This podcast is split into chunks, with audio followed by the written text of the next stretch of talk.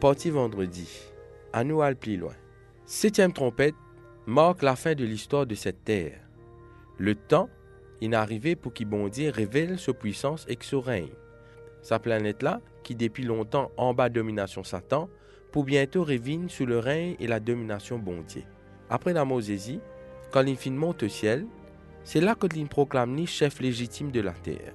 Si Satan continue encore à faire ravage, c'est parce qu'il y connaît qu'il y en a tigine les temps. Septième trompette annonce qu'il a un pouvoir qui ne prend place bon Dieu pour perdre l'autorité, et ça l'autorité là pour revenir vers le gouvernement qui là. Septième trompette met en avant ce qui est resté dans le livre qui peut traiter d'un événement final. Premièrement, pour la guerre entre les nations, Apocalypse chapitre 12, verset 14, décrire Satan qui est en colère et avec la bête qui monte de la mer et la bête qui monte de la terre, je peux préparer pour faire la guerre contre le peuple bondier. Deuxièmement, deuxièmement, ta colère est venue. Dieu pour répondre à la colère bondier, Apocalypse 15, verset 1 à 3.